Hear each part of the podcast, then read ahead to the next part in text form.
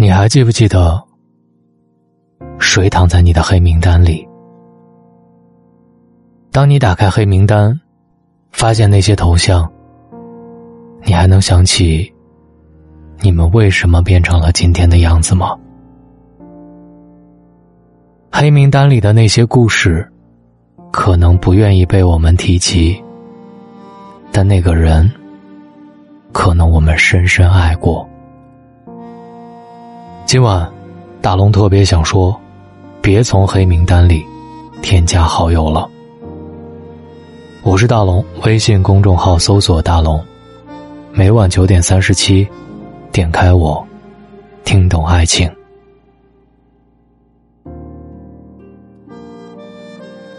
前几天整理微信消息，在黑名单里看到了一个熟悉的头像和 ID，那是曾经跟我很要好的一个朋友。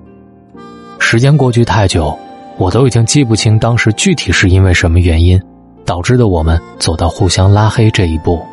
我甚至记不清是什么时候拉黑的。我点开他的头像，抱着试一试的心态，按下了添加好友的申请键。意料之中的，系统显示对方已经拉黑了我，无法添加好友。虽然猜到会是这个结果。但真正看到系统提示的那一瞬间，心里还是有种说不出来的失落。退出黑名单，和另外一个朋友讲起了这件事儿。我感慨说：“人和人之间，好像总是在刚认识的时候才最有意思，既新鲜又浪漫，热情当中又带着些许虚伪，虚伪当中又忍不住互相依靠试探。”一旦认识相处的时间长了，本质渐渐暴露出来，各种问题和矛盾也如雨后春笋，层出不穷。朋友笑着问我：“是不是还对这件事难以释怀？”我说：“唉，可能是吧。毕竟相识了这么久的人，有朝一日忽然说散就散，心里多多少少还是有些许的不舍和遗憾。”朋友说。看开点吧，没什么的。人和人之间，不管遇见还是分开，其实都是互相选择的结果。只要尽力了，遗憾的人就不该是你。他的这番话，打消了我想从黑名单里继续添加好友的念头，也让我想起了之前看到过的一段话：感情这东西，不是全心全力就会有完美的结局。当你不能拥有一个人的时候，最后的温柔，就是不打扰，彼此放过，才会好过。友情如此，爱情也是这样。跨年夜那天，欢欢又一次从黑名单里添加了被拉黑已久的前任。好友的申请刚发出去，对方就通过了，他喜出望外，以为前任对自己。还心存余念，可他发了好几条祝他新年快乐的消息，他却一句话都没有回复。点开他的相册，想看看他最近的生活状态，却发现看到的只有一条灰色的横线，内容不可见。欢欢是个直性子的人，他开门见山就问：“既然同意添加好友，为什么朋友圈要屏蔽我？”第二天，男生才回他。那是之前屏蔽的，忘了解除了。欢欢又问他，是不是有新的女朋友了？男生说：“是。”都有女朋友了，干嘛还答应我的好友申请？我以为你是其他人，我哪知道是你呀？短短几个回合，欢欢彻底败下阵来。从他说话的态度当中。他看不到他对过去以及对他的留恋和不舍，有的只是对现状的满足和炫耀。那祝你幸福，我不打扰你了。说完这句话，欢欢又删掉了他的微信。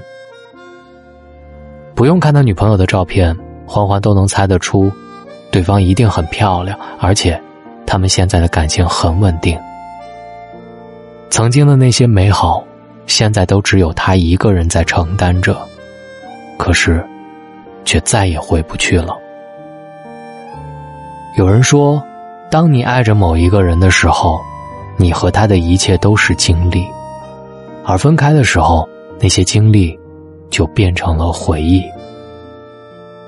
扔掉回忆会痛，会难过，会不舍，但留着也没多大作用，只会膈应自己。当感情走到怀念这一步，黑名单里的人就不必再加回好友，删过一次的人也不必再加第二次了。昨天跟朋友开车去一个新的景点游玩，因为是第一次去，不熟悉路况。在距离目的地还有几公里的一个拐角处，提前掉了头。到了那里才发现，路走错了。我正烦躁，朋友宽慰说：“没事儿的，时间还早，我们再沿着刚才过来的那段路开回去就好了。”现在想来，维持一段关系和开车走一段路，其实有很多相似的地方。开车开错了方向，可以掉头回去。重新规划正确的路径。爱人也是一样，爱错了人，也可以及时止损，回到原点，重新开始。人生道路千万条，很多时候我们不必守着一条路，一路走到黑，走到尽头不撞南墙不罢休。新的一年已经到了，那些带不走的人和事，就留在过去吧。生活不断向前。我们也不能频频回头啊！只有走在路上，才能邂逅更多的新风景。新的一年里，希望我们能少走一些弯路，无论爱情还是生活。你好，我是达龙。今晚，你敢不敢打开你的黑名单，看看里面到底藏着谁？你们之间有怎样的故事？你还记不记得你们到底为什么就拉黑了彼此呢？今晚的留言板留言给大家，告诉我你们的故事。希望当有我的声音陪伴，今晚的你不孤单。喜马拉雅搜索“大龙枕边说”，听完帮我点赞，记得关注我，这样当我更新的时候。你总能知道。喜马拉雅搜索“大龙枕边说”，关注我。晚安。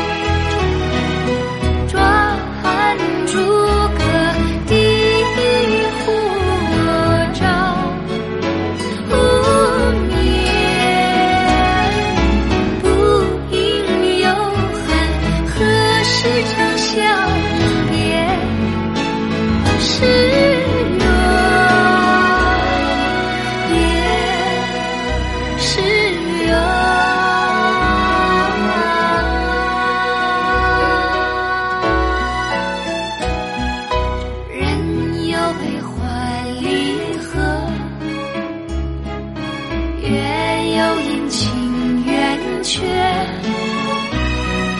此事古难全。